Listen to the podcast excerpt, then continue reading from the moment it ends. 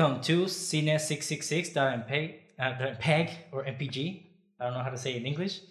The podcast where in each episode, your host, Monty De Andre, will talk with Mauricio Villa about the analysis, criticism, and interesting or pertinent facts that surround a film production of horror, mystery, science fiction, and other fantastic genres. In a few words, we will talk about movies that we like and things that may be relevant, and if we don't, well, it doesn't matter. And today, we have a special guest with us. She graduated from music management at the University of East London, and she is one of the people I often discuss movies movies with. She is also my wife. Small fact. detail. and her name is Vivian Hantoshi. Welcome to the show. Thank you. So, today we have a special episode in English, probably the only one we will ever have, but who knows? As you saw in the title, we will talk about Blade Runner 2049, movie from 2017 and a sequel to Blade Runner from 82. It is directed by Denis Villeneuve, and is that correct? Villeneuve or Villeneuve? How would you pronounce his last name? Villeneuve, maybe? Villeneuve. Denis V. And it stars Ryan Gosling as the character K. So uh, before we give our first impressions, we're gonna talk about the synop- synopsis a little bit. So the movie talks about uh, this dystopian future. So 30 years after the events of Blade Runner 1982, a new Blade Runner LAPD officer K, who is uh, performed by Ryan Gosling, unearths a long buried secret that has the potential to plunge what's left of society into chaos. K's discovery leads him on a quest to find Rick Deckard, Harrison Ford, a former LAPD Blade Runner who has been missing for 30 years. So that's basically the movie. So first, Mauricio, tell us what you thought about the movie. uh, well, uh, wait, let me think about it. Uh, I, I don't know if I like it better than the first one.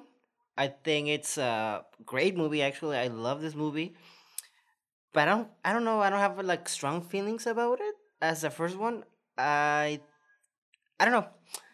I don't know why. Why I should. I I really love this movie, but I, it's just as as soon as I saw the movie, I was like, okay, that's a great movie, you know. But it didn't Okay. really stuck with me. I don't know why. So as we always discuss here, I tend to change my mind. So let's see why. Right? Maybe I wasn't in the mood, or uh, I think Yeah, because yeah, the yeah. pacing is better. But I I have like the same problem. It's kind of boring, but it's not boring. You know what I mean? Once well, well, last episode I said like Blade Runner was since the pacing is intentionally slow as this one, uh, it, he, there was a lot of scenes where he was just like watching shit and like the famous scene where he's in, ha- enhanced like for five minutes and you're like, oh, just to find a clue. But I mean, it's like to build a mood, right? So I I feel like there's kind of like the same problem, but here the scenes do feel better though. But I don't know. I still think it's a great fucking movie, but boring at the same time. Okay. Interesting point of view. I'm gonna give mine, but first, Vivian, tell us what you thought about the movie. Uh, it's one of my favorite movies. I love Uh-oh. it. Um, I personally don't think it's boring, but I was talking to my brother just before this, and he said that he fell asleep during the movie. So I understand that the pacing is a little bit slow, but because of the visuals and because I think Ryan Gosling does such an amazing performance, for me, this is one of my all-time favorites. Well, yeah, that's a really good response because I do feel the same way. Uh, actually, I really liked the first one, but I think the second one for me it was better. Like in sense of also pacing, it's a little slow, like uh, the first one, and I think it's like the mood aspect of it kind of like uh, echoes in this one. But I think pacing wise, I liked it more because there's always something happening in this movie. And there's a lot of things to unpack like a lot of symbolism a lot of like winks to the former well the previous short films and the original film. So i think it's a great movie like in every sense. I think it could please especially the fans. I don't know if the the general audience per se because like uh, like we said it's a really slow paced movie it's a slow burner so uh, a lot of people might have it really boring if they're if they're not aware of what blade runner is about Uh, when I I wouldn't say boring for me. I think that's the one the the wrong word, but uh, I wouldn't. I don't know, because you know what I when when talking about uh, Blade Runner, the first one. Uh, like I said, it's like there's I know there's something always happening here, right?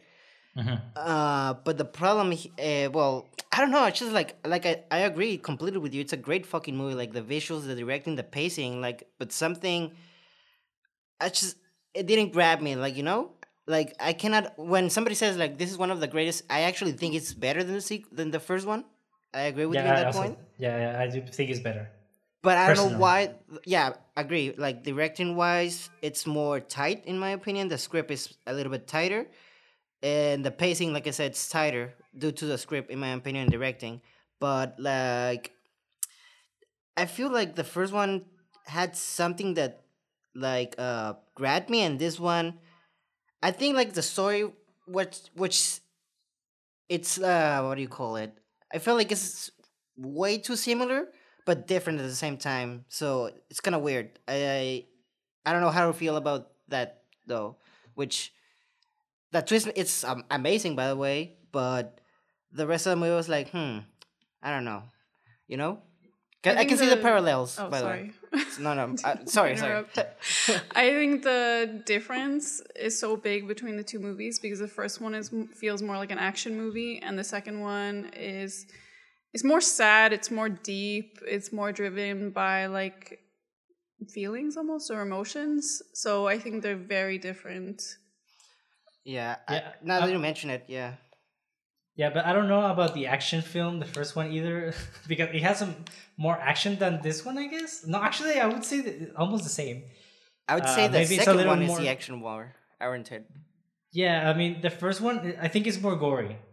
I, I do think it's it feels more actiony because it has more gore or more visually is more like uh, it gets to your guts because of the whole impaling of the hand, uh, the guy running naked. You know, that those things are kind of like uh, you. It's it's kind of hard to forget those those scenes. It's more But I, impactful, I right? didn't feel like it was really heavy. Like it's like action and gore, but you don't really get to the stuff that 2049 does, which is more like the kind of racism towards the um, replicants. Like it just feels more heavy in a way. Just those themes. You can you can really sense the sadness more, whereas in I think in the first one, I don't know, it just felt lighter somehow. Okay, what do you think, Mauricio? I I think yeah, I kind of see her point because I do agree because I feel like the first one since it's more moody. I Mhm. think and and it, it, it, and and it's more personal. I think it's both involves more Decker, and here is more of a. Like I said, it's kind of like a similar. It's like a Jesus uh, type of thing, but the Yeah. twist makes it like no, he was he, was never special. No, like for for instance, Decker, he's like, well, am I a replicant or not? Am I gonna be the one to like create like a new uh species? I guess, which I guess we he does here in the second one. But here he's Yeah. like, if uh, case like, am I the son of Jesus? Uh, Will I be the one leading this like Moses through the desert shit? And which he, he's he's not, and that's like the great part of the movie. But it feels more grandiose, uh, and like your wife said, like it's more heavy on the slave shit than the personal stuff of Decker. You know, it feels like I think what that's why I like more uh uh the first one because I feel Decker, even though like I was I had my complaints with him, feel more feels more personal like uh, his actions, which in here is more like I need to help these people, which is not bad. It's not a bad motivation, but I I like that. Uh, I don't know. If just something about Decker uh, really grabbed me, and Kate didn't. You know. hmm I, I cannot completely agree what you're saying. I mean, I partially agree, but at the same time, I think they do like uh, Denis does like a really really good job in balancing both things. Because I mean, this is like the fourth time I watched this movie, Mm. And honestly, like the more you watch it, you the more you see things, and especially in this uh in this movie, like the first time I watched it, I didn't notice a lot of like the the things. You know, like for example, the character of Jared Leto doesn't really appear as much, but there's always like his presence through the other girl, which at the first at first you don't really like. I, I mean, I didn't get it. Like I was like, oh yeah, I mean, he's a character that looks cool, but at the same time he's some sort of god. And I don't know. There's a lot of biblical weights in this movie, and also the the first one. And but they it, it has like different approaches, and this one is a little bit like, like a myriad of like biblical ideas, which I'm gonna address in a bit. And the other one was more like Jesus Christ uh, trying to, you know, killing his father, and then taking the role as a god, and then you can see like even the the stigmas on his hands, no, like the the piercings which is like uh, it echoes to Jesus Christ. No? I literally just imagine Jesus with piercings, like yeah, yeah, so yeah. stupid. Maybe he Don't had tell me what to do, God. You're not my dad. But Exactly. actually, the Jared Leto character for me, he's more like robotic than godlike. You know, he's like kind of this. I don't know. I don't remember what the expression is. Uh, transhumanism or something like that. When you have like your body isn't completely biological, it has some robotics to it because he cannot see, but he has these little implants, and he doesn't really behave that human-like to me. To me, he's more like an android. That, well, that's like I think that's a beautiful aspect about that character. I hate his acting, by the way, in this movie. He's fucking overacting, in my opinion. And I love uh, it. I hated it. I hated it because the movie is so subtle, and when we get to his crazy ass, he's like, "Oh my god" and shit like that. I'm like, dude, chill the fuck out. Be subtle, right? But anyways, what I like about that character is I agree with you. He's like more robotic, but he he's trying to be like a god because he's trying to create like a new species, which I found kind of funny. Like a robot trying to be like a god. It's well, not funny, but ironic, I guess, because he's not human, you know. So he's trying to be like more than human. like yeah, but yeah, like I, I, it's something that really Scott, uh, well, not his. He, I think he was a producer, but we tend to see like that aspect from his work, from Blade Runner to the new movies of Prometheus. So there's always like a robot trying to be like a god, you know. So mm-hmm. it, I, I love, I love that contrast of trying to, so robotic, but trying to be like a more than human, a godlike person, right? Yeah, but you know, this is a, a thing with that character. Like personally, I mean, I mean, I think we're getting ahead with the character stuff. Yeah. Uh, but just like a, a parenthesis, I mean, in this case, he owns both worlds because he's not just robot-like. Because first of all, humanity wouldn't give that much power to a to a replicant if they're chasing them. So the guy must have been human first. yeah. So he modified himself into appearing as his creations because for him it's like an enhancing, you know Like Yeah. you have more qualities than the humans, and at the same time you you you it- he's like the fusion of this both worlds, and that's why he's godlike at the same time, because you know like we have the saying that uh, ma- God was God made man as its own image. So in a way, he's also portraying replicants. Yeah, yeah, yeah, yeah, yeah, yeah. It's very uh, what's it called? Goes in the show, like Mm-hmm.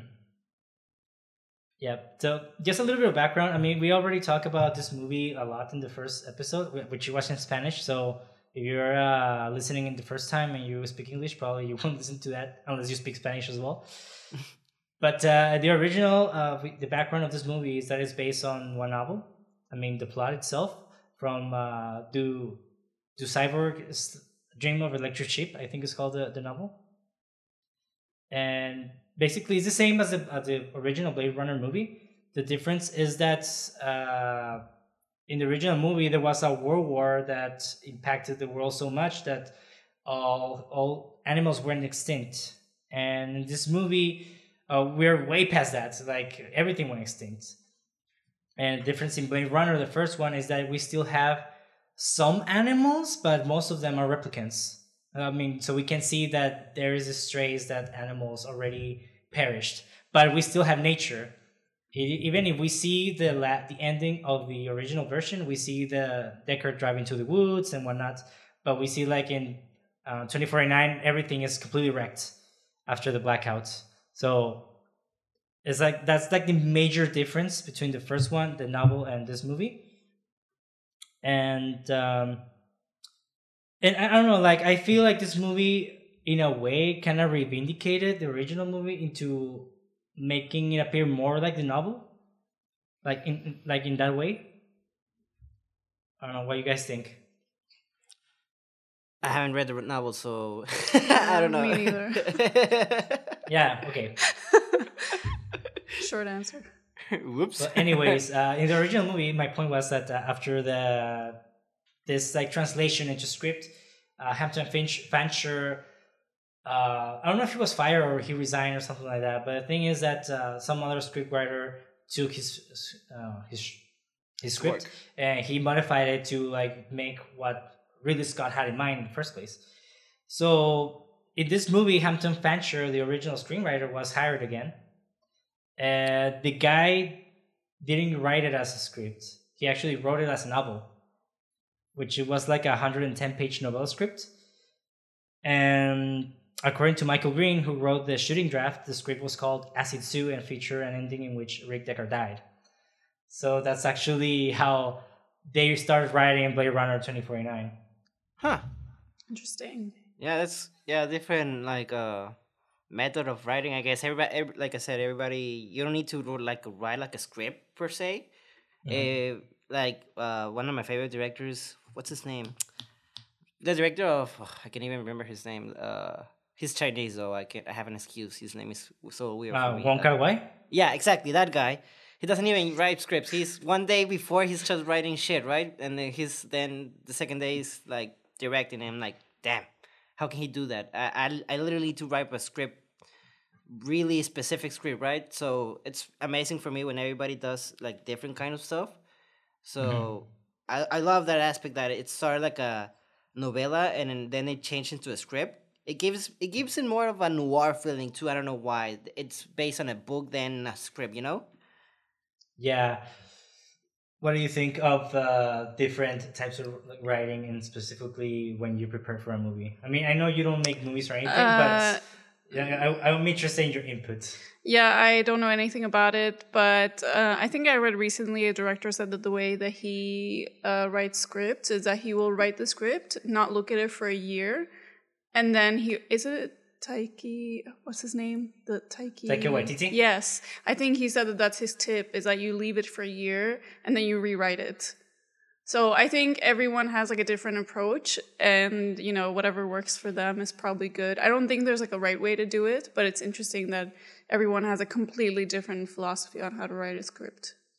That's yeah, crazy. I mean, yeah. it's a craft behind writing a script for sure. I mean, there's like a protocol maybe like for some people, and you know, in film school they teach you to write in a specific way. But in reality, I mean, when you tell a story, you tell it from your point of view, and it's like you have to be as artsy as it gets when you create something. So, I mean, you have to let creativity loose and use basically the media that best suits to portray that idea. Like, I feel like in the case of the novella, you are able to write in more detail and like be more moody about the story.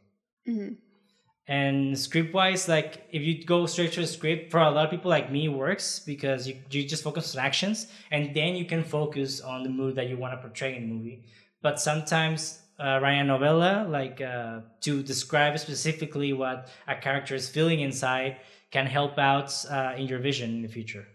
yeah. Maybe that's yeah, why yeah. it's so hard to do justice, uh, like for a book. I mean, most people don't like the film version of books because of that reason, because you can't really get everything from a book into a script.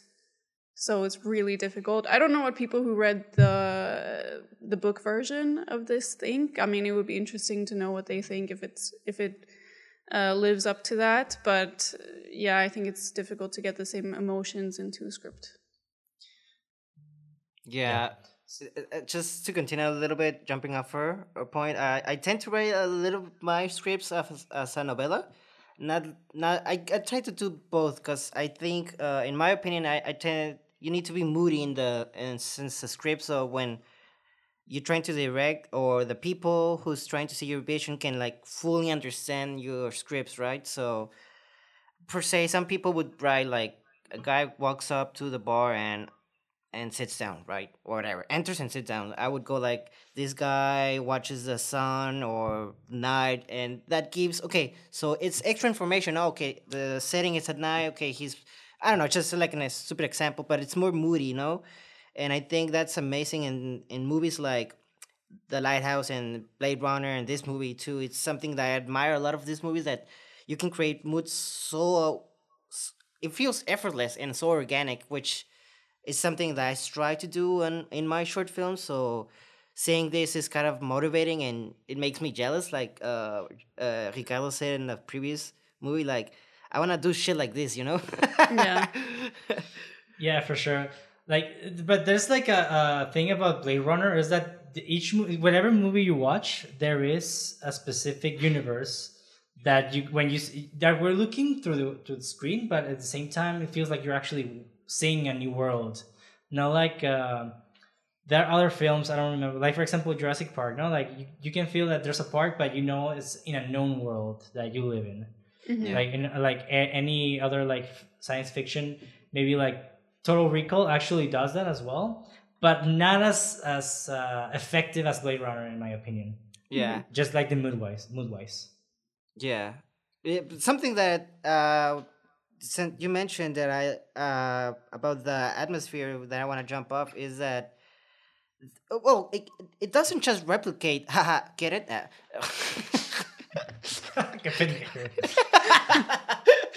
I can do puns now. no, but I mean, uh,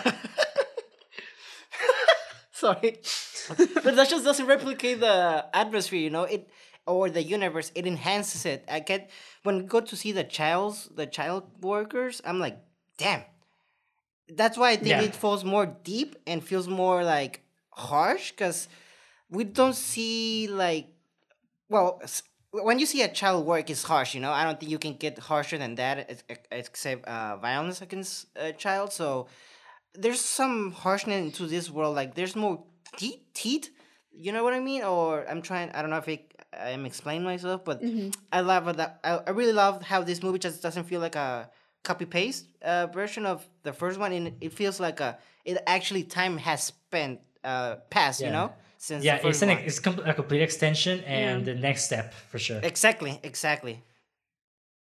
Yeah, and yeah, I mean, in, in talking about the, I mean, we, I want to address a lot of things in this movie because it's so rich in detail, so rich in in, in topics that addressing all of them would take hours and hours. There's even a podcast uh, that I saw on Spotify that it has like over hundred episodes, and they all talk about Blade Runner. so you shit. can, yeah, yeah. So you can talk a, a shitload of things about Blade Runner because it's a whole universe. It's not just uh, a movie, you know. Like, well, Yeah. it, it is a movie, but you know what I mean. It it does give you the feel that there's more to it than just the film.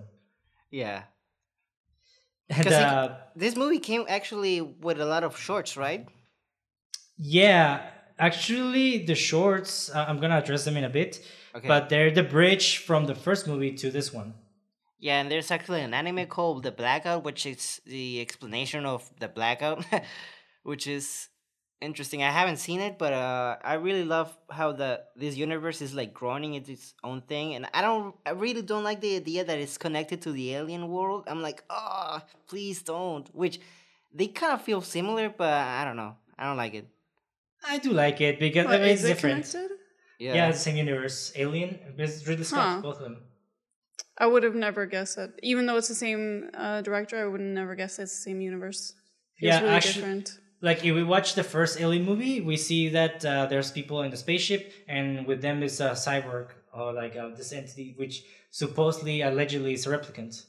Uh-huh. And that guy gets killed, and he like, has like white blood, which is like really different. So people would say like it's like either like a really really advanced version of a replicant or like a really one of the first issues. So I don't know if that's the case in the Alien movie. I think that wasn't planned at the first place to be linked. But it does make sense because their objective for replicants is to send them off world to Mhm. for them to, you know, safely. Uh, I wouldn't say conquer, but get to other lands and Colonize. and, have, and colonize. Yes. I would say Ridley Scott just pulled that entire shit off his ass, in my opinion. Yes, for sure. but it does work, in my opinion. He can just say, "Oh, Alien is a future version of Blade Runner," which I mean, you know what I mean? Yeah, it's just, just I Yeah, feel it as a- feels like a as movies, out. they're yeah, as movies they feel different for sure. Yeah, The mood, the Yeah. pacing, everything. One I is do agree, though- action, action, sci-fi horror, and this is more like contemplative sci-fi drama. yeah, that's why I would never guess that they were in the same universe. It's it doesn't feel like obvious. Yeah. It's not obvious. I mean, uh, just people that know Ridley Scott know that uh, those two universes are linked. Yeah, just because he uh, said it, he never shows reference. Like, like let's give an example from Marvel Universe. Now, sometimes uh, when you see Thor, or you see like, oh shit, that's a reference from Captain America. You know, in uh-huh. the Blade Runners and Alien movies, you never hear a goddamn reference. Between... He doesn't have to. He's Ridley Scott. Yeah, I mean that's why. he why can like, just go out and say, "Yeah, it's all connected." He doesn't have Yeah. to like prove it. He's gonna go like, oh, Gladiator's a prequel of Blade Runner. And but like, what? I kind of like that though because I think sometimes references are overused in movies. Like with Marvel, I think the references are very much like to please the fans. Yeah. But I think this isn't supposed to be like one of those universes where it's like, oh, like let's hype up the fact that it's the same universe and you're gonna see something in the background and, and be like, oh my god, that's a tiny alien. Like uh, I don't think he needs to do that because I think they're like really different from the Marvel DC type of movies. Yeah. The alien walks up and he turns to the camera and says hi, like I'm here. walks off like, like Deadpool. no, but I mean, yeah, but I mean, like I'm not saying like a specific reference, but if it's the Yeah. same universe, you, I mean, there's to be there's needs to be some connection, right? Yeah, and that's I true. don't, I don't feel none connection except uh, apart from the visuals, which I mean, the visuals it could be from the same director, so I don't know if that's like his connection. I mean, it could work. Like the Yeah. explanation that Ricardo gave, it's logical. I mean, sounds bullshit in my opinion, but it's logical. It's from the same universe that is Ridley Scott's mind. That is the connection. yeah. yeah. Look, this is what happened. If Ridley Scott is like me, like he was in the toilet, he was like, you know what? I'm just gonna put them together. Just literally taking a shit. Yeah. That's what happened. yeah. So anyway, let's let's start unpacking the the themes of Blade Runner 2049. Uh, so first of all, what both movies show is that there's this uh, resilience in humanity uh, living in a post-apocalyptic dystopia. So after the extinction of natural habitats and animals that we see in this movie, humans become more emotionless, adapting themselves to their surroundings and being affected by them at the same time. Uh, the creation of replicants could be a response uh, to this dueling of human emotions, making them more human than human, something that is a recurring theme in the first one and the second movie. Yeah. And if we see the short film Blade Runner Blackouts, a, a human character tells a girl replicant, and I quote, he says, I get it. Humans are selfish, stupid liars. But replicants are different, so pure, so perfect, never betray. They are more human than human. But I mean, if you don't betray, does that make you human though? You're taking an emotion out of. Uh, No, yeah, yeah, but I think humanity and the fact of being human in this uh, in this world, I think it it it, it, it refers to having the virtue of being a human, you know, like Yeah. the virtues, not the defects, because otherwise the replicants will be considered humans. The replicants are kind of what we could be if we didn't have those things holding us back. Exactly. Yeah, yeah, yeah. Let the next step in evolution, I guess. Yeah. Yeah. And so before we continue forward, uh, just like the the prequel short films, they are Blade Runner Blackout, which occurs in the year 2022, like the one we're living right now. Then the second one is on 2036, which is called Nexus Dawn. Uh, this one is interesting, is where where uh, Jared Leto presents the new Nexus Nine, which is the the super obedient uh, replicant, which is the the the series of where Ryan Ryan Gosling uh, belongs to. Yeah. And then we have Okay. the third short film, which is 2048, uh, Nowhere to Run, which is um, this features uh, the- uh, what's his name, Dave Bautista? Bautista That's the best one. as the main character. Yeah, I, I- really like that one. It, it shows more like the humanity in replicants, especially Yeah. in his l- short journey that he has in like a market. yeah, and we can uh, see like uh, you know like how no no human got involved in a in a, in a fight, but he was like involved. Ju- he actually sacrificed his incognito mode to be to save a little girl.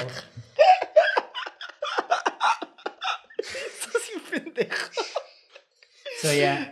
Uh, just fun fact: uh, those two short films, the last ones, were shot by well, well directed by the son of Ridley Scott. Uh, his name is Luke Scott. There's a connection. We've we cracked the clue. we cracked Yeah. the case. So- I mean. Yeah, he actually also directed uh, short films for Alien Covenant. Oh, That's pretty cool. Yeah. Nepotism. So daddy and son, they are together. Wow. So yeah, I mean. I really recommend watching these short films. I mean, the first one, the Blackout, is animated, and I think it's from the same animation studio or animator. I don't know the creator. I think from anim. What's the name? Animatrix. And uh, the other ones, they're live action. So if you don't like uh, animation, you can skip that one. But uh, honestly, I love it. It's really good Yes, and really it good. explains the blackout that is mentioned a lot in this movie. So I think it's one a must see if you're like a fan of this Blade Runner universe. Yeah, because I, I saw the Dave Bautista one, and he gives. Uh, I mean, obviously it's it's short film, and you don't have to watch the f- short film to understand the film, no. But it helps, and I I, I really like his character because it gave it more of a tragic ending to what happened to him. I'm like, damn. But like, you know, he goes out like swinging, which I like, and I, I- I feel like he felt more human watching the short, but he still feels human, which I really like uh, him as an actor. He's really growing, and instead of being like The Rock, which he's I'm not I don't want to talk shit about, but he's always the same guy, you know. Yeah, yeah, yeah. Yeah, yeah. that's true. And Bautista, he's starting to. He's just not Drax, you know. He's uh more than than human.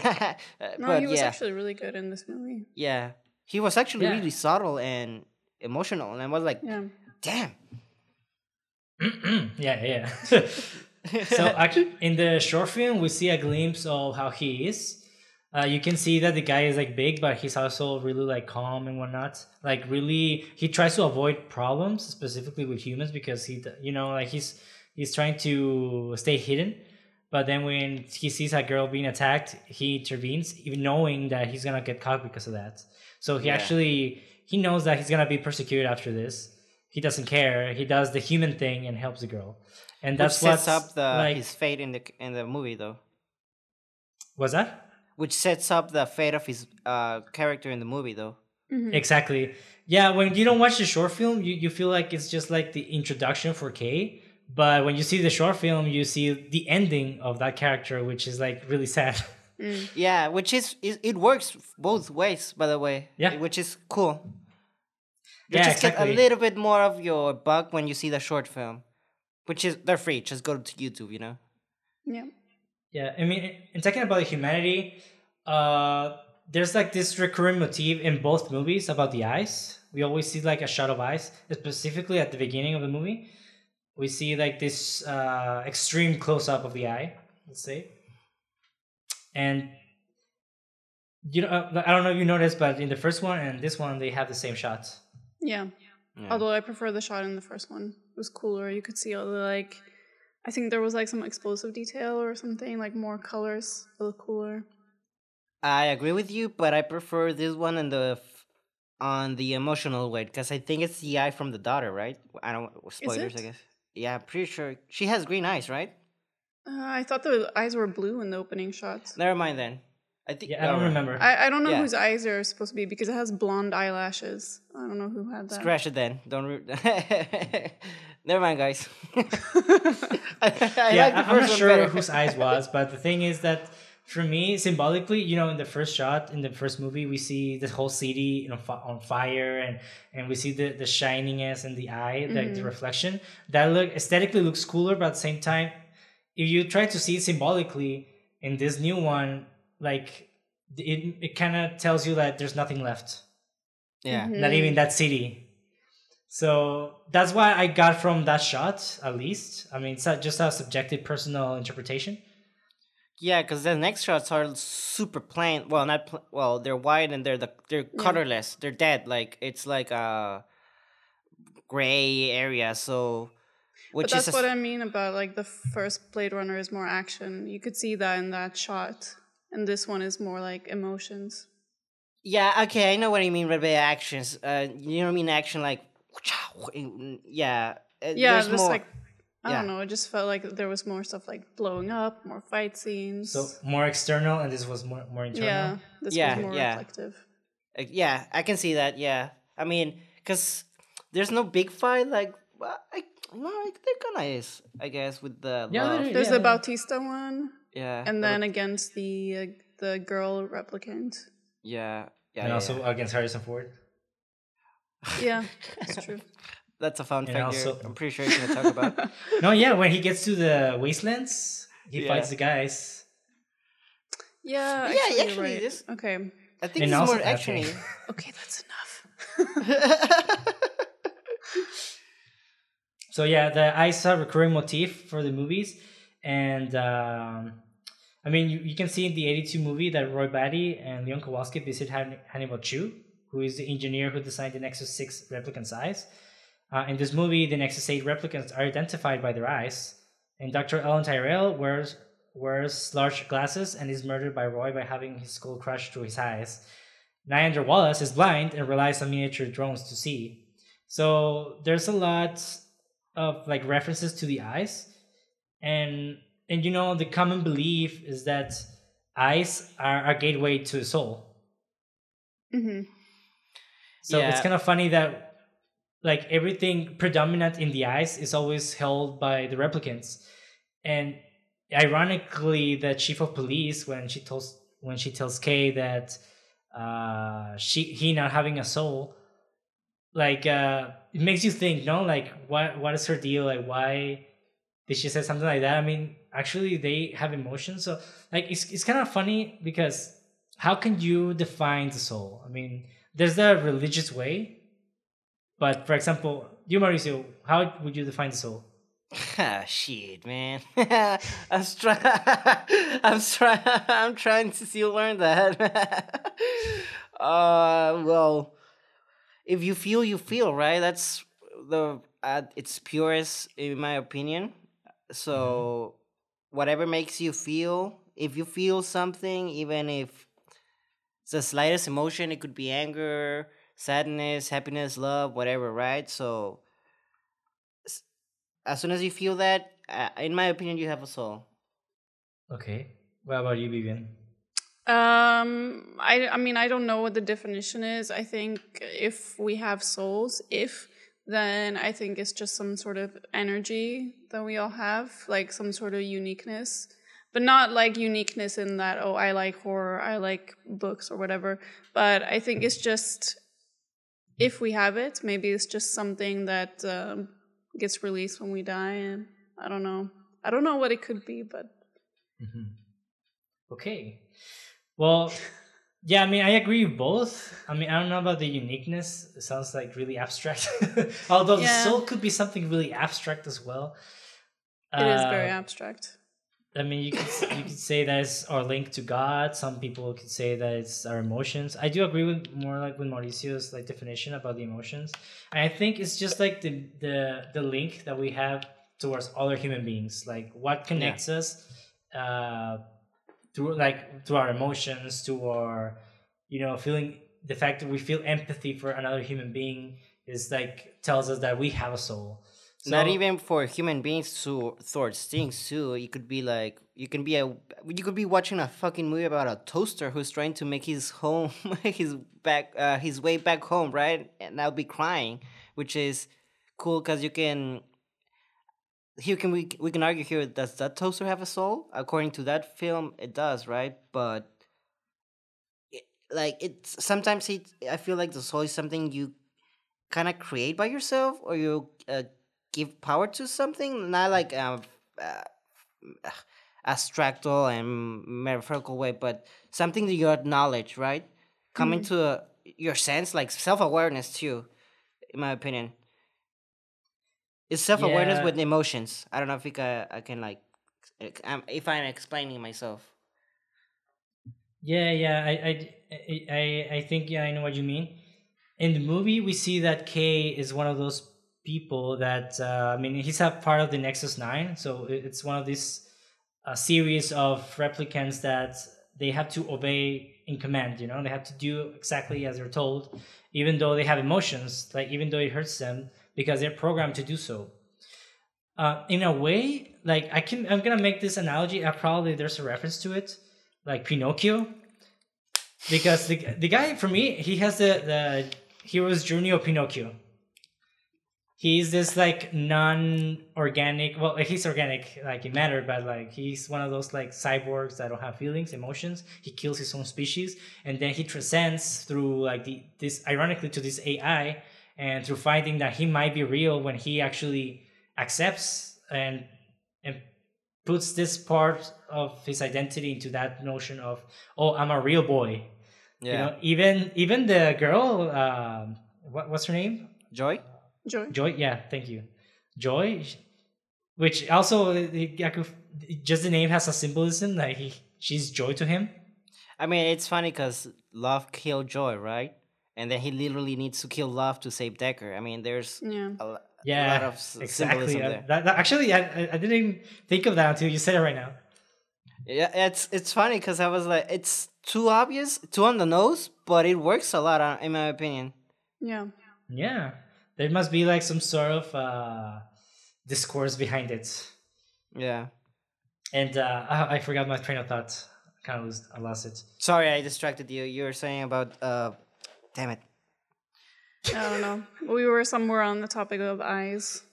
No, no, no. Afterwards, uh, humanity, souls. Uh, uh, no. Oh, Ah, Pinocchio. yeah, yeah. Pinocchio. Yes. Yeah.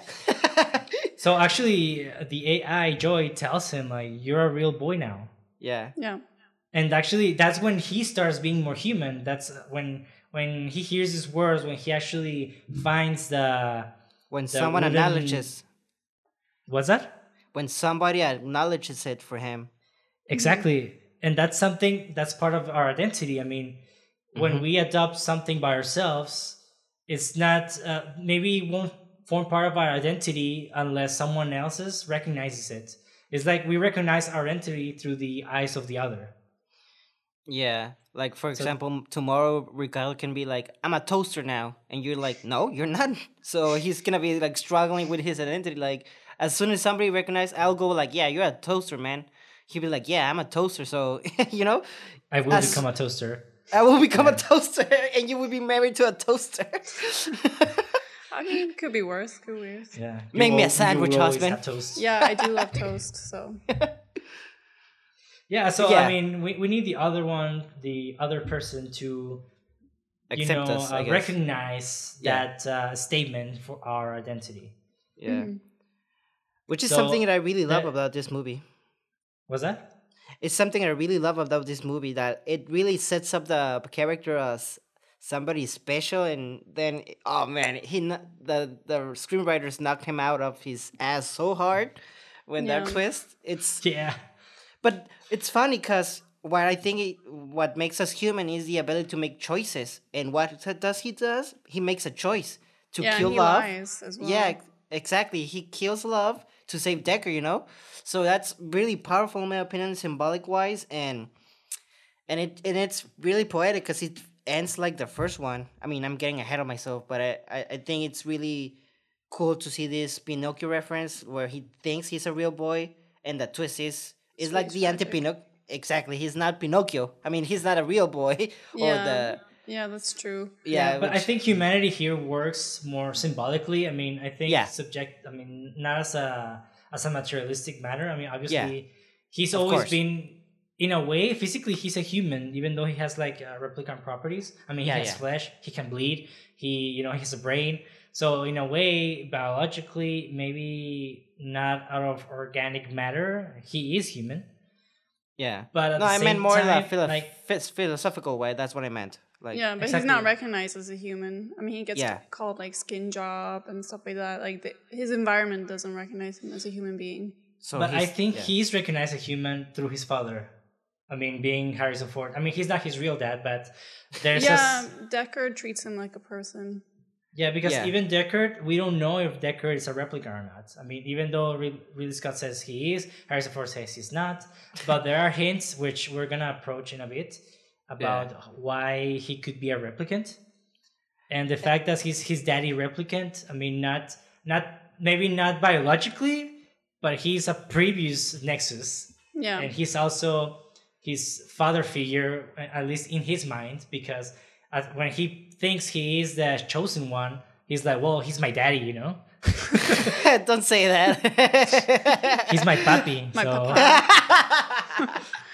But I mean, going back to the whole human thing and eyes, uh, Wallace. I mean, he's he's blind. I mean, his eyes are not functioning, and that's another reason. That and the fact that his actions are really brutal and he doesn't show emotion. He can kill people without showing emotion is another reason why I think that he's not fully human. I mean, or that he doesn't, in that typical sense, maybe he doesn't have a soul. I mean, that he's kind of like a soulless businessman. Yeah, exactly, because he has nothing behind his eyes. Yeah, He's they're just just literally dead. Which Yes. that's why I think he's trying to create like another species to like feel more connection to to them. You know? Yeah, Yeah, uh, he he has a god complex for sure. Yeah, uh, for sure, of course. Which is yeah. I mean, he calls them angels and stuff like that. So I think he feels like he's on a mission to improve the world with all his creations. yeah, Yeah. it- you said it perfectly. Yeah, so like we have a lot of like symbol like uh how do you say symbolic references to different things, especially the themes that go behind the character of K and obviously the movie because to be honest, it, this is almost a character piece. Like it is, It is. but at the same time obviously it has a plot. Like besides just the slice of life kind of factor. But for example, the book Kay is reading, the Vladimir Nabokov, Pale Fire, this is something that the AI calls and she asks him like, "Oh, should I read it to you?" And he's like, "No, that's fine." Like this book thematically is relevant to the story because the book is structured as an elaborate commentary to a poem, uh, while this movie is an elaborate commentary on the themes of its predecessor, the previous uh, Blade Runner. And more tellingly, the author of the commentary, whose name also begin, begins with K, in the in that book, the protagonist's name is Kinbote. Uh, he believes that he is secretly of exalted parentage, which is a belief which is almost certainly delusional. hmm What now? What what is this? What is exalted parentage? Freud describes the, the psychology daddy. He describes fantasies of patients recall from early childhood of being a stepchild or an adopted child, and quoting, the child's imagination becomes engaged in the task of getting free from the parent of whom it now has such a low opinion and of replacing them by others, occupying as a rule a higher social station. It will make use in this connection of any opportune coincidence from its actual experience, such as its becoming acquainted with the lord of the manor or some landed proprietor, or with some member of the aristocracy. Chance occurrences of this kind arouse the child's envy, which finds expression in a fantasy in which both its parents are replaced by others of better birth. And this works perfectly with Kay because before Harrison Ford, who was his father? Well, Nobody. No one. I mean, technically, it was this uh, godlike person I mean, yeah. Mhm. Because he was the creator. So technically, he's the father, and or you could even say the institution of the police department, which which says that he's not human. Mhm. Yeah. So in a way, I mean, he he is rejecting this idea when he finds out that well, when he finds a possibility that uh, he could be human, when he completely rejects them, and he's like, "Yes, I am the chosen one," even though there's chances that he's not. Oh my god. Yeah. So What? tragic. No, it's good. I really love that twist, man. Yeah, I know it's really tragic, Yeah. Yeah. but uh, I mean, it, it it really adds way more depth to the character because Yeah. we see like this stale, emotionless person that kills Dave Bautista. I forgot his uh, character name, Yeah. but he's completely like, "I- I'm killing my own species. I don't give a fuck because that's my job. Uh, that's what I'm trying to do, and that's because my my series we cannot do anything about it like that because we have to follow orders. So, in a way, he evolves, and he's just like, hey, you know what? If maybe I'm human, maybe I don't have to follow this protocol because so in a way, it kind of tells you that if you believe it, you're gonna apply it for your life. Yeah. I mean, it sounds kind of stupid, but at the same time, it's kind of like, it, it, like if you believe it forms part of your identity, and others recognize it, you kind of become it. Yeah. Mhm. Yeah. Yeah. I mean, if you're like uh, just just see from the biological point of view, well, no, because he wasn't born from a mother, blah blah. blah no, he's not. He cannot be human, whatever. But when you analyze what human means, like feeling emotions, like being empathetic, making your own choices. You know, all these variables and factors that state us as human beings. Then, in that sense, they are human beings as well. And there's uh, the text of the baseline that K must recite, you know, when he's being in the test. Yeah. And blood black nothingness began to spin, a system of cells interlinked within, cells interlinked within cells interlinked with one stem and dreadfully distinct against the dark, a tall white fountain plate. That is from the book Pale Fire, which is a novel that Joy volunteers to read to Kay. And the passage goes on to describe how, and I quote, the mind of any man is quick to recognize natural shams. The reed becomes a bird, the novic twig, an inchworm. And, you know, ironically, recognizing natural shams is an apt description of a Blade Runner's job. Hmm. So there's a lot of like uh, th- these little factors that if you rewatch the movie, you see that oh, like you know, this K. I mean, this book is not just like he reads a book. Uh, I mean, there's there is there for a reason. Yeah. So this whole delusion that he has is like is more his cry for hope that he might have humanity inside of him. He might have a soul. Yeah.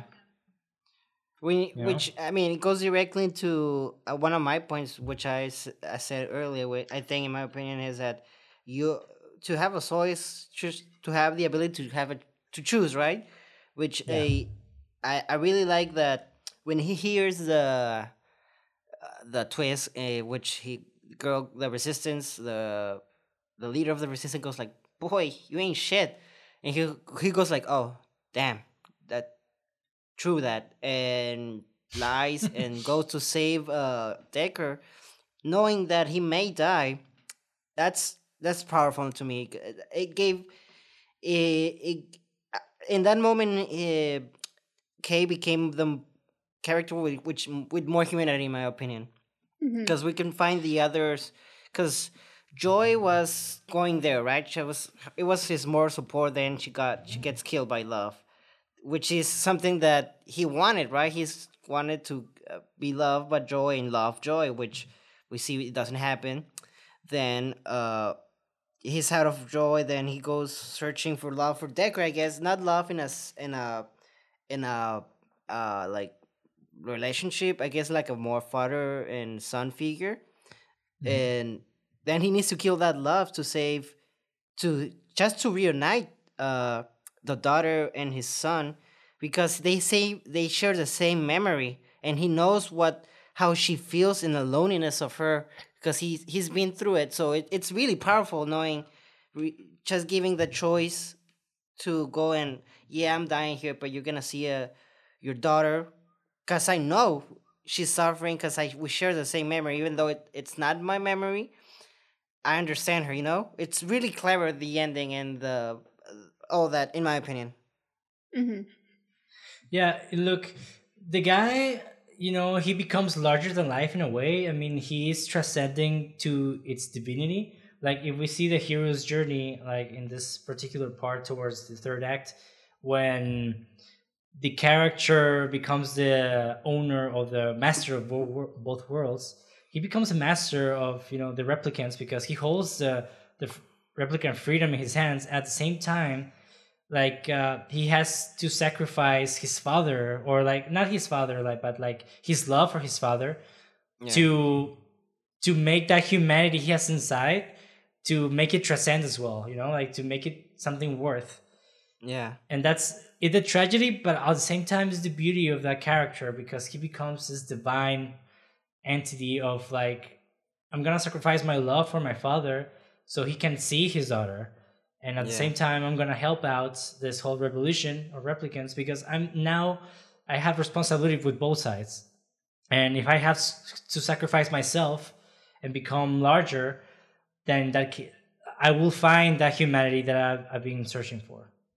Yeah, yeah, it's And he it's does. just- yeah, it's really beautiful. It's really, it's really touching, and it's I feel like it pay, pays homage to the ending of the first one, without Mhm. being as cheesy as the first one, like I said. but I love the first one. Okay, so yeah, I love it too. Don't get me wrong. It's it's cheesy because it works, But Yeah. here it's subtle, you know. He just sees the, like your wife says, more contemplating. I guess the action part too comes. I think it's more uh, the first one. There's, I mean, there's not a, a lot of dialogue, but I I feel like the dialogue is more talky than here. I hear it's more. Uh, there's more weight to the dialogue, in my opinion, and yeah, I really love how the ending is more contemplating. Like he just, we don't know if he dies or lives. I'm pretty sure he dies, you know. Mhm. But it's like it's amazing. It's just beautiful.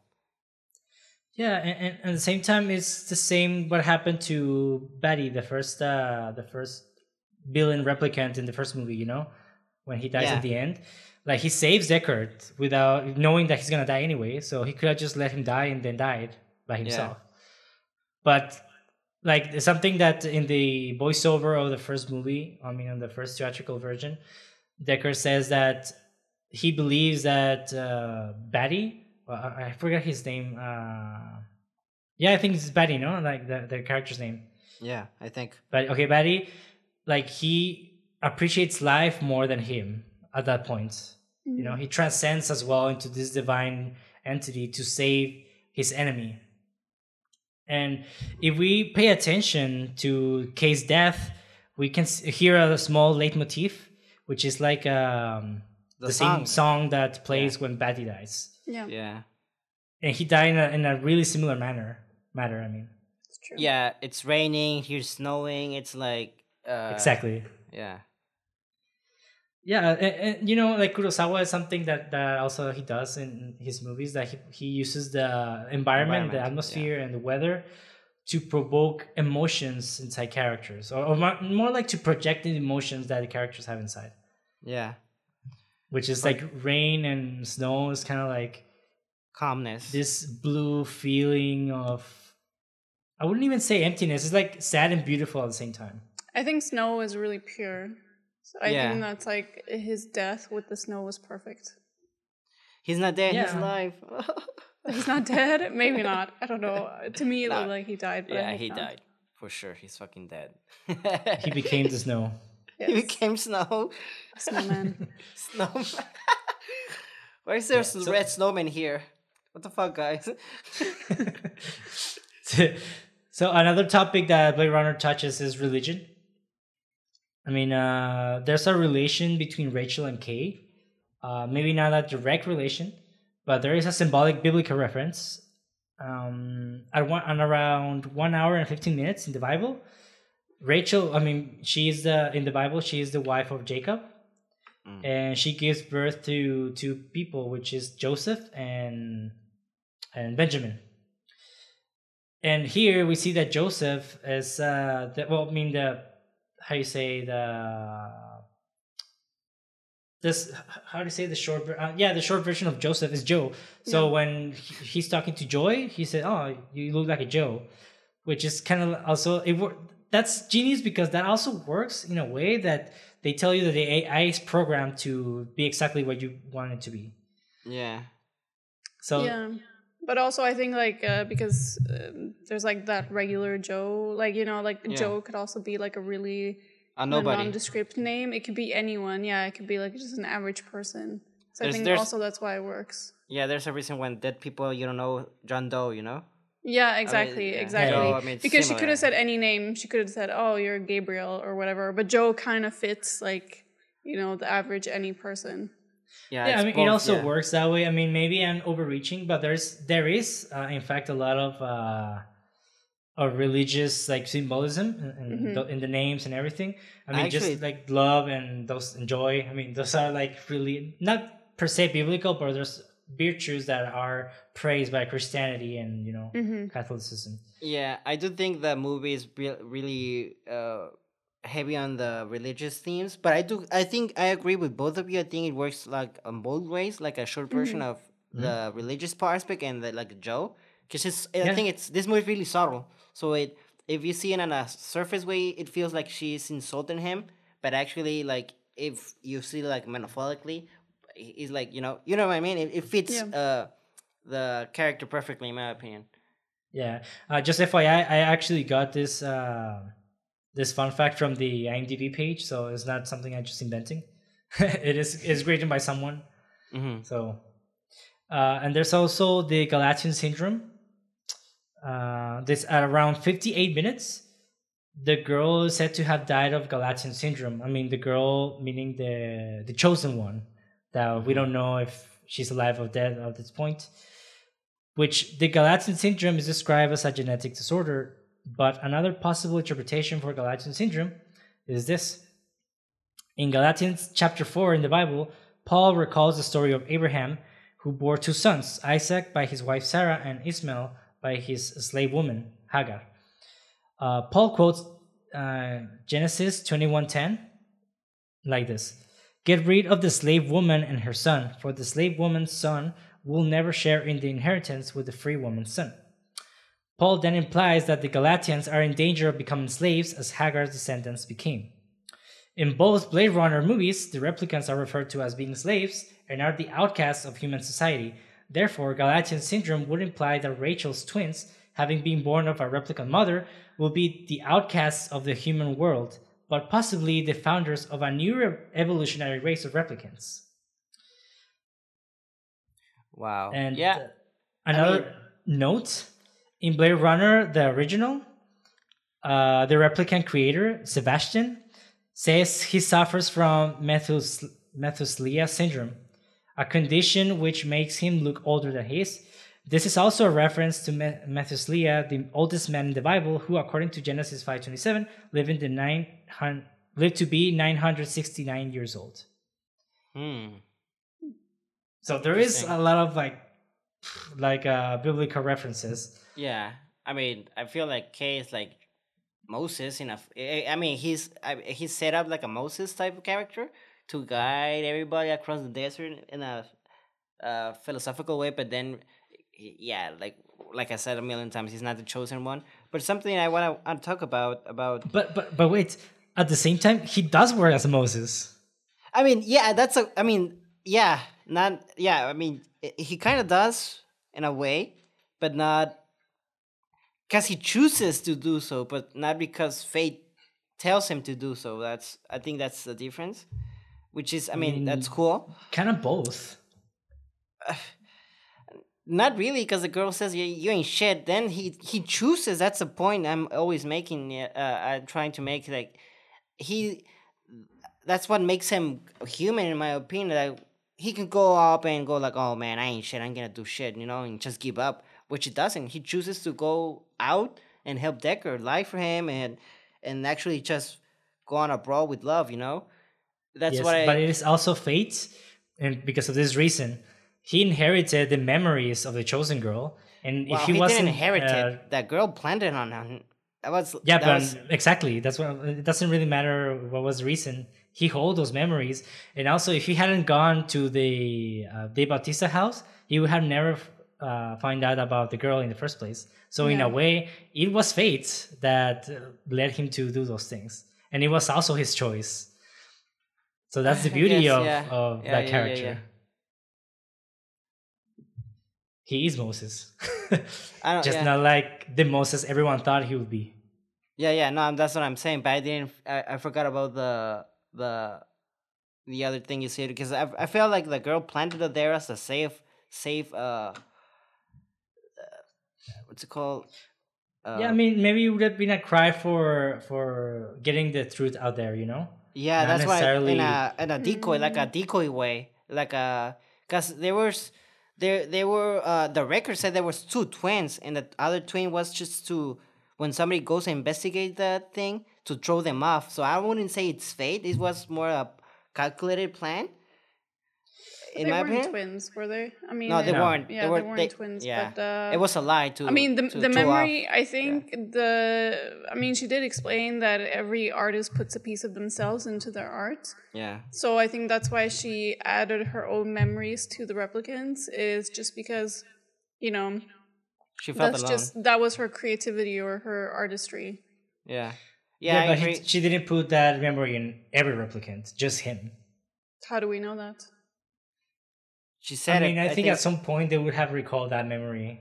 No, I don't the- know. I mean, because I don't know. That wasn't really clear. Because how would you create different memories for each replicant? I mean, you can make slight variations like she was doing with the cake, but he hold the whole memory. hmm Yeah, but I think that she, uh, the way I think the the reason uh, she pulled the memory there, I think it was to throw the people off when she investigated, and to because she felt lonely that nobody, she had nobody to share shit with, you know. So it was like a, let's to see what happened, like to to have somebody have the same memory as as her and not and not to be alone, you know. That's how Mhm. I read it. Yeah, but I mean, at the same time, could have been any replicant that died in a war or that went off world. You know, like it was him that the one that was investigating Dave Bautista, the one that buried he, the the mother. So it is it kind of was fate, and at the same time, it was his choice, like for wearing the movie, like uh, Yeah. when when he decides to like become a real boy. You know. I'm a real boy. Yeah, so I mean, I think there's uh, truth in both things. Uh, I do believe it was in part fate. And I think it's a mixture of both. Was that? It's a mixture of both, in my opinion. Yeah, for sure. For so sure, now, sure. the question that we always have since the other movie is Rick Decker a replicant or not? I really don't care now. Yeah, I mean, Doesn't even matter, in my opinion. It doesn't matter, no. Exactly. But I guess so- like people want the certainty of knowing if he was or not. yeah. I mean, this, uh, Ridley Scott says that he is. Harrison Ford says that he's not. Okay, since he said it, it is. There we know. We already know. He says uh, Blade Runner and the Alien universe are connected. He said it. It's true. Here, okay. He said it. It's true then. Yeah, because in the first movie, uh, with the unicorn dream and having the unicorn figure, like we can see uh, that he that there, that's the hint that he was a replicant, but it's not like stated hundred percent sure for Yeah. certainty.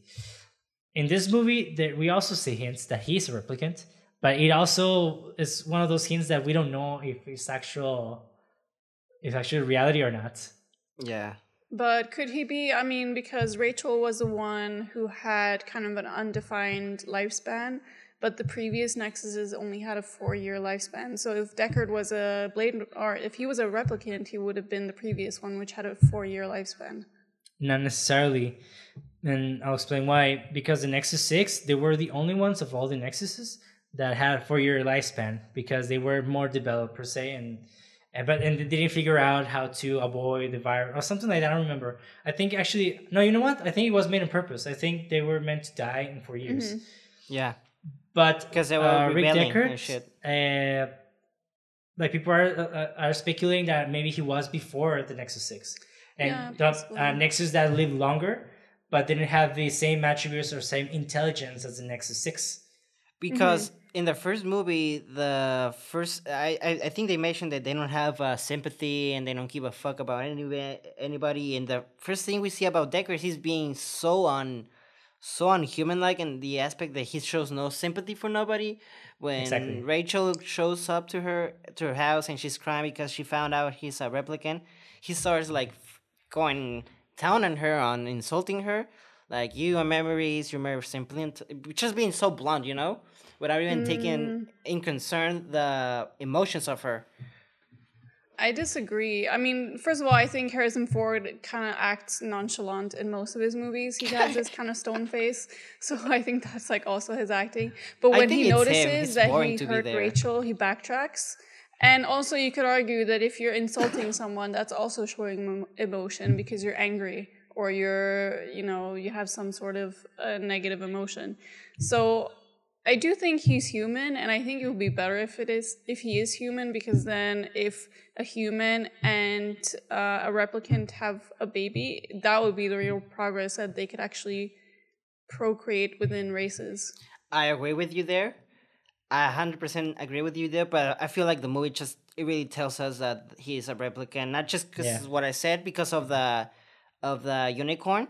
hmm So I think I, I I prefer him to be human because I I I agree with you. It's more like progressive, I guess, and not to be just woke. But I mean, it feels more like uh, sh- Ghost in the Shell.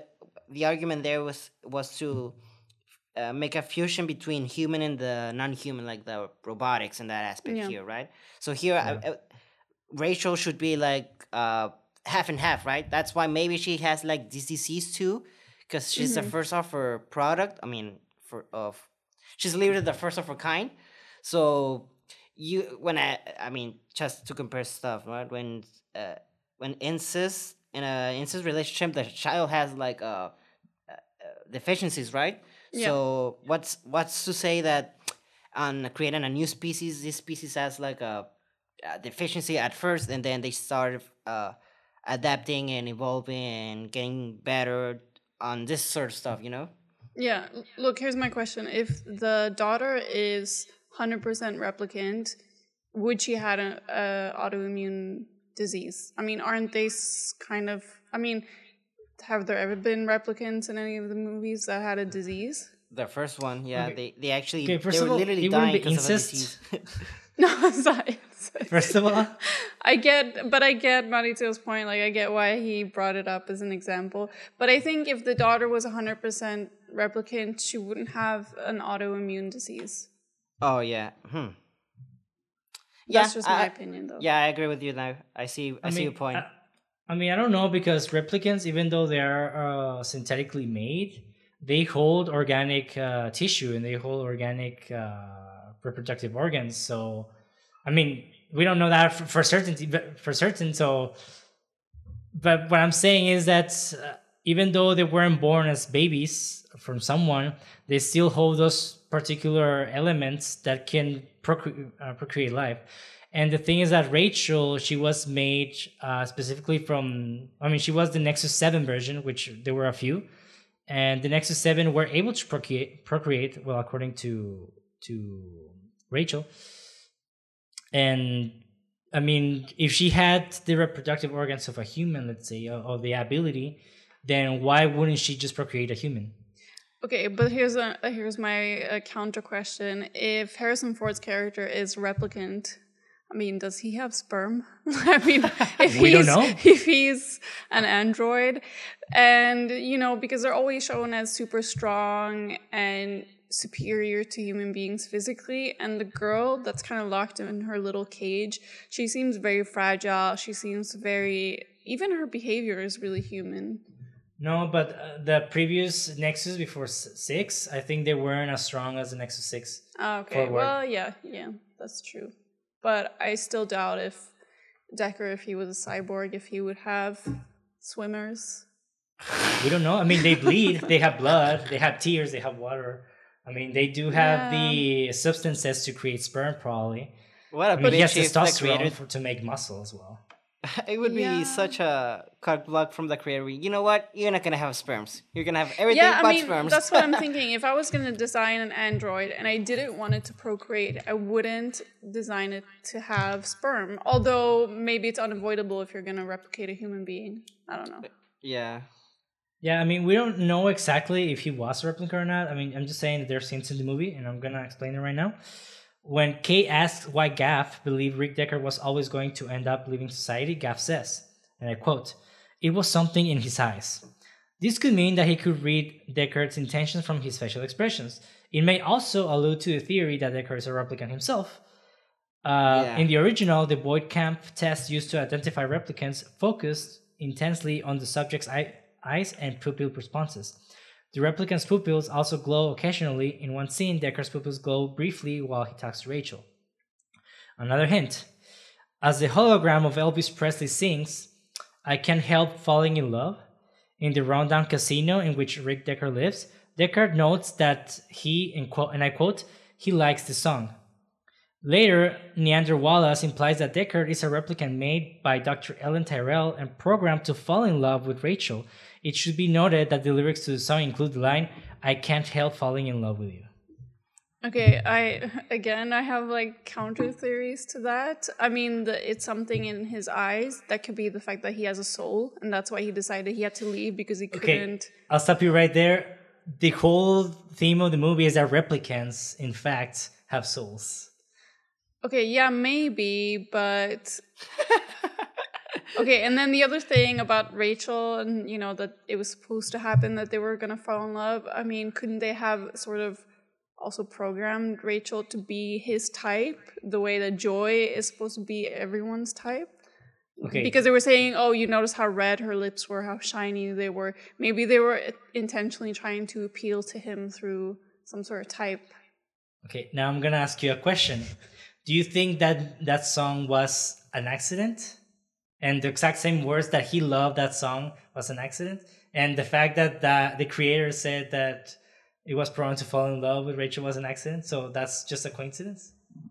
Not necessarily. Okay. But why couldn't he help falling in love? Is it because he was programmed to fall in love with her, or is it because they created something that would be irresistible to him? Well, the other guy, the same um, the, from the first movie, the the owner of uh, Tyrell, the corporation, the guy actually, I mean, why was the point of him making a girl that can procreate? And then why did he put Deckard into like uh, meeting with her specifically? I mean, maybe he needed a human with some I mean, to, you know, maybe he couldn't because why wouldn't he otherwise just pair her up with any other replicant? no, we can't because the Nexus Seven were only made prototypes. Yeah, but uh, but he's not a Nexus Seven. So if he's an older Nexus, he could have paired Rachel up with another older Nexus. I mean, maybe he needed Deckard because he's human and he needs his human qualities to create life. But why didn't he do it himself if he, if he was human? I don't know. I mean, I mean, does it? The the way you see it, there is a more inclination that they were set up by the Tyrell guy.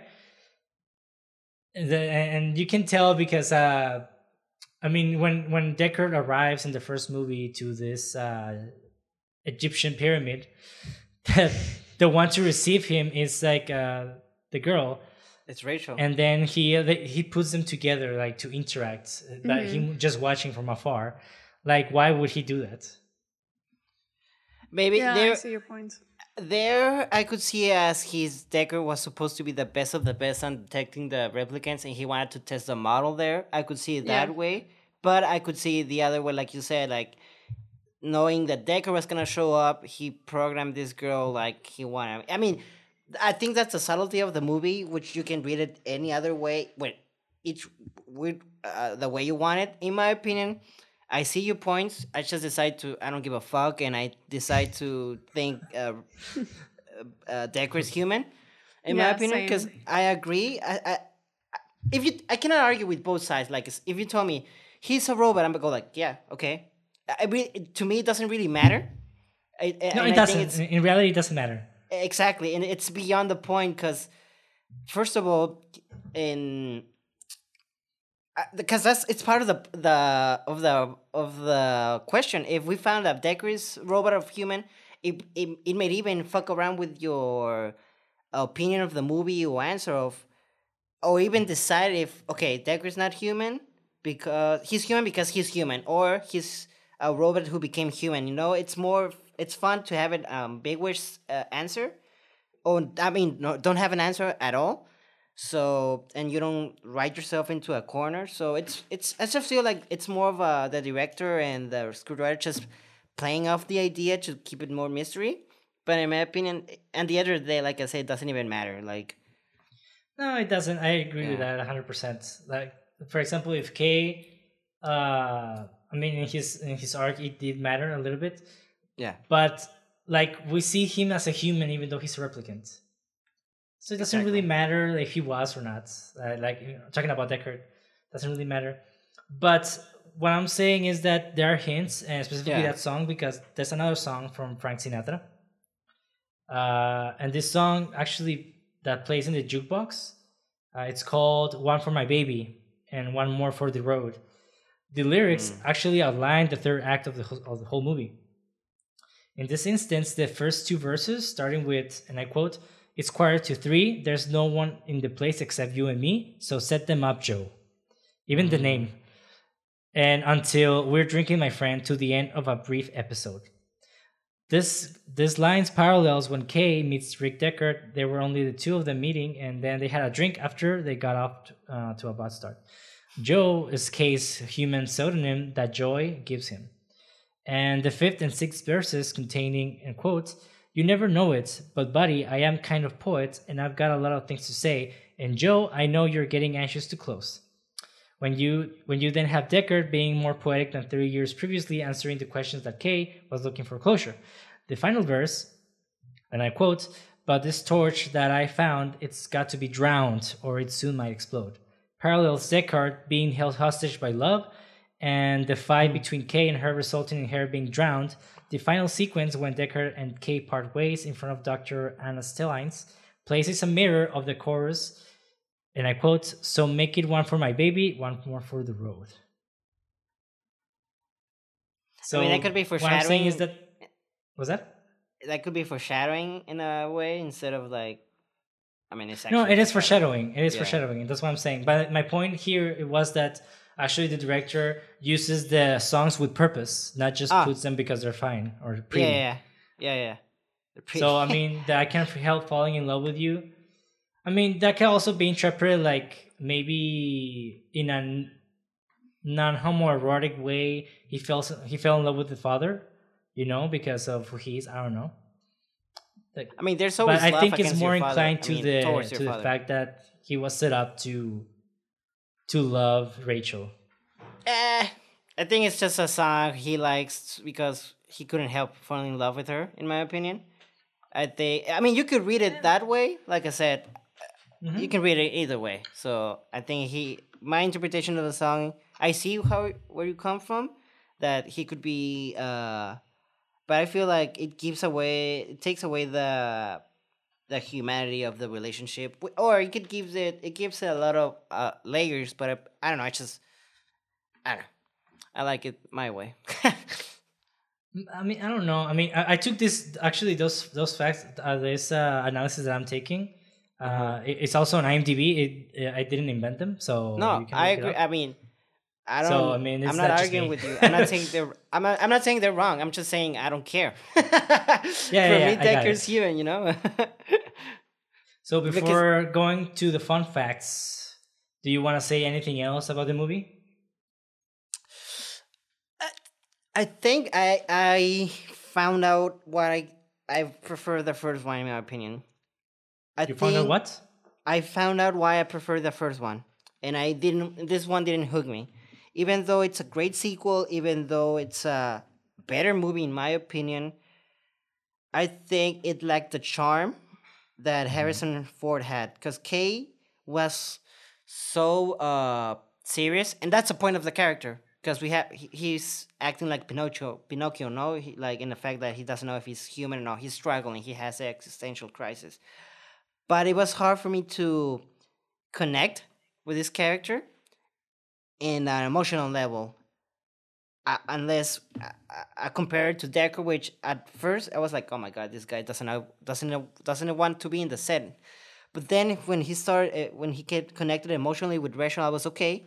He's more active. He's more, more, yeah, more active, and it and the story felt more personal in my opinion. Here it felt more grandiose, which is nothing wrong, and it's I think it's you have to do something better and it and and expand the mythos and the lore about this movie, which it does. But I just like the personal aspect. It felt like the movie was, even though it's not tighter, it felt like it revolved more on Decker, and here obviously revolved around uh, a lot of characters. But even though Kay is a central character, I prefer like the centrality of Decker. You know, it it felt more of a intimate story with Decker with than with Kay. Even though, like I said, I think Blade Runner twenty forty nine is a superior movie in every single way, and I even think Kay is a better character developed. You know, than Yeah. than Decker, but. That's I think the charm of the first uh and the magic it just wins me over, you know? Okay. So your personal opinion is that you prefer the first one.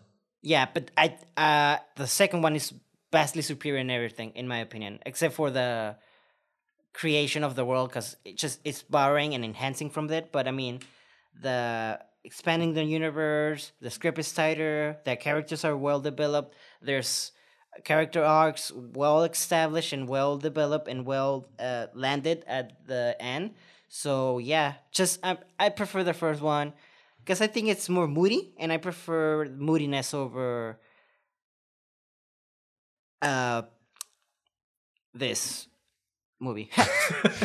Because I, I, I, Well, I, I don't want to say it's actiony, but I feel like it's more actiony in some aspect, which helped the Yeah. pacing. And but I don't know. It's a it's a weird movie. Both of them are weird, perfect movies, but I prefer the first one, even though it bored me.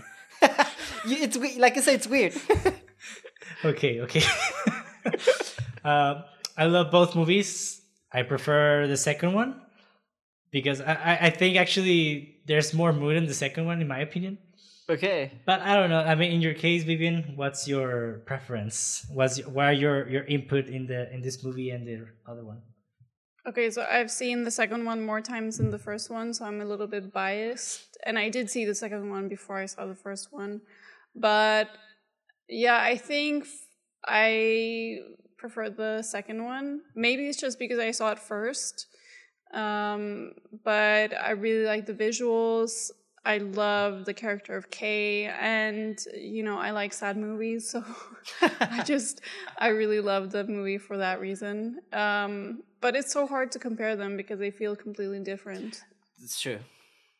Yeah, Doesn't even feel I- I fair don't to know- do so. I don't know. For me, they feel really similar. I mean, I don't know. Everyone has their own experience when watching movies, especially Blade Runner, which is a really peculiar set of movies Yeah. that uh, they're not conventional for sure. But I mean, the world that they create, the world that they portray in, in the screen, it's amazing. It's just like it's beyond genius. And for me, I mean, I prefer the the fir- the second one, but not by far. It's not like I give it a five and a ten. It's just like 9.8, 9.9 or Yeah. it's really really close. Like for me, I love both, but I do still prefer a little bit more this movie.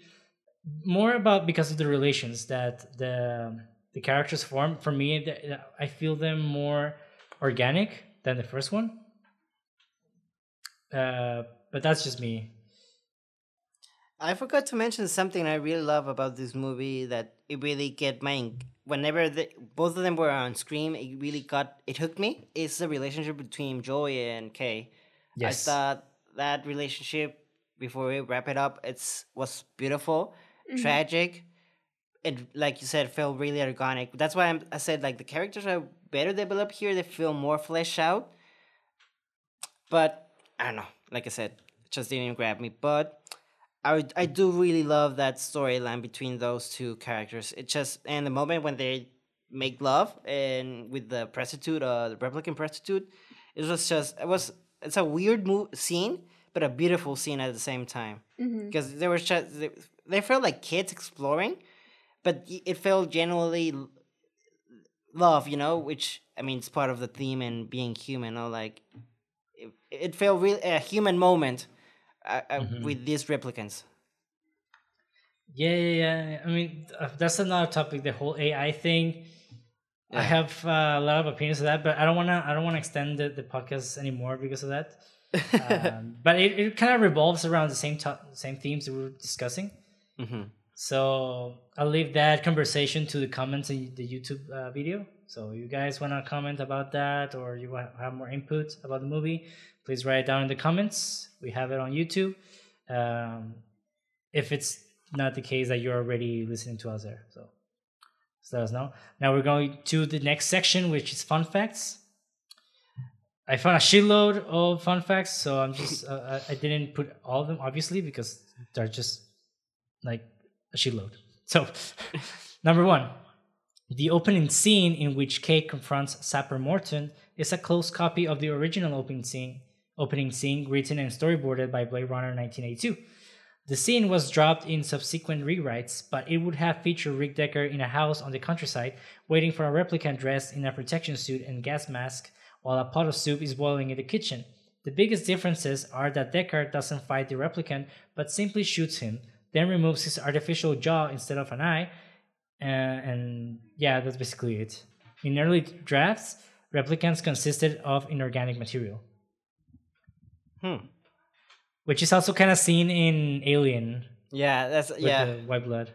God damn it, Ridley Scott is right. Point number two A visual effects company worked for a full year on the scene in which Rachel appears exactly as she did 35 years earlier in Blade Runner 1982. The standing actress Loren Peta acted out the scene, and her appearance was changed through CGI to resemble Young. Rachel's voice was provided by a sound double. Director Denis V purposely limited the number of Rachel's shots and gave the visual effects team ample time to work to avoid the criticism that digit- digitally recreated Carrie Fisher and Peter Cushing in Star Wars Rogue One had drawn. He said the result was mesmerizing. What was the criticism of Star Wars? It looked that like it looked shit. really CGI. It didn't Really? look real. Yeah. I thought it looked really good. Yeah, but I mean, people are really critical about those things. Actually, I did think that Rachel looked pretty CGI. Oh. okay. Well, there you go. Some people will see it like that, some not. Yeah, I also saw a little CGI, but uh, I I didn't find the the jiggly stuff that sometimes you feel you see like on the on the outside of the of the face, like in uh, the Mandalorian season one. That I think was Mandalorian with Luke Skywalker. It didn't seem like as good as the next one as, as the next season. But I think also it's not a criticism if it looks like CGI. I mean, I didn't mean it as a criticism. I think it's amazing that they can make that. If it looks like CGI, I mean, that's not necessarily a bad thing. Yeah, I guess. To be honest, it didn't feel for me like CGI, but I, I was like, I mean, I knew it was CGI because I know the actress is not that young Yeah. anymore. But I mean, Yeah. I wasn't like, ooh, that's CGI. When I saw Tarkin, I was like, ugh, that's CGI. yeah. I mean, yeah, obviously it's digital, but I mean, it looked great. I mean, honestly, Yeah. what, well, at the time, it was one of the best things I've seen as like recreation of someone's face. yeah. So yeah. Uh, point number three: wood is rare and valuable in 2049, as shown by the wooden horse Kay owns. Niander Wallace's house is made almost entirely out of wood to show how wealthy he is. Verga. Just fun fact. Because there's no trees, so yeah, wood is Yeah. rare. Point number four: the threesome scene was shot for real, without the use of green screen and containing a minimum of digitally inserted elements. The scene was shot twice, once with Ryan Gosling and Ana de Armas doing their choreography, and once with Gosling and Mackenzie Davis repeating the same movements. Both shots were then combined, containing two versions of Gosling and two backgrounds. Digital manipulation was used to remove one of each from the shot and to match up the positions of Joi and Mariette as exactly as possible. Some glitches where their movements did not line up perfectly were allowed to suggest that they were they cannot sync up perfectly. In fact, a computer generated Joi was briefly inserted when she moves around Kay to remove his coat because her movement did not match up with Mariette's. Editor Joe Walker noted that this caused a happy accident where Joi briefly looks less la- lifelike, as if her program ac- acts less realistic when she knows that Kay is not watching her. Huh. That's So cool. that's a really nice fun fact. yeah. Point number five being 57 years old at the time of filming, Sean Young, which is Rachel, does not appear directly in the movie, but her character is recalled first with a picture and upgraded footage from Blade Runner 1982, and then played by a performance double. Young was brought in personally to train Peta in reproducing Rachel's characteristic gait and mannerisms from Blade Runner. The scenes were filmed with minimal crew and in total secrecy, and Young's contribution was purposely denied in media campaigns. In fact, perhaps as misdirection, Young had previously revealed that she wasn't asked by the producers to appear in this movie, and even went as far as requesting fans to boycott the movie if she was not in it. Maybe that why the movie bombed. Thanks a lot, Rachel. nah, it was because it's slow pace. People Nah, are know, more I used to really know. fast, uh, fast rhythms right now. It's not a crowd crowd pleasing movie. It's not Nah, a for sure not. Transformers and Avengers. Yeah. Point number six: While shooting a fight scene, Harrison Ford accidentally punched Ryan Gosling in the face. As an apology to his co-star, Ford invited Gosling to share a bottle of Scotch whiskey with him. Wow. Yeah. wow. Point number. Actually, that's another fun fact. Like in the first movie, he also uh, by Punch- accident uh, hit what's her name um, Young really hard when she has this like violent scene in her in his apartment, Mhm. Yeah. and he also like treated her better afterwards. Yeah, he's a fucking dick. I've heard uh, Harrison Ford's a fucking asshole. He likes to hit his co-stars. Anyways, point number seven. At around two hours and fifteen minutes in the climactic scene, Rachel from Blade Runner is recreated for uh, for Rick Deckard, and he rejects her because he says the original Rachel had green eyes. A reviewing of Blade Runner shows a close-up of Young's eyes during the Voight-Kampff test, and the same close-up is seen in this movie when fragments of the test is played, and the eyes are green indeed. However, it's just in those close-ups that they are green. For the rest of the original movie, they are brown, which is Sean Young's natural eye color. Mm. Point number eight at the orphanage, only the girls have long hair. All the boys have shaved heads or very close crop hair. This is a hint that Kay's memory originally belonged to a girl. Point number nine at around 58 minutes, while researching the DNA found on the baby's sock, Kay discovers the existence of fake twins. The girl is supposed to have died in the orphanage. Philip Dick, author of Do Androids Dream of Electric Sheep, had a twin sister who died shortly after birth. Oh. So it's one of those like reality, no, fiction recreates reality, kind of, Yeah. or parallels reality. Point number 10 it's unclear why Rachel's remains were buried under the tree. It's theorized that the tree Rachel is buried under under is only part of a symbol that illustrates the miracle of life, and the tree stands for family. Yeah. I agree with that. Point number 11 David Bowie was director Denis V. first choice for the role of Niander Wallace, but he died before the start of shooting. Oh. So we would have had uh, David Bowie as a as a god in this movie. He would have acted good. Damn. Yeah.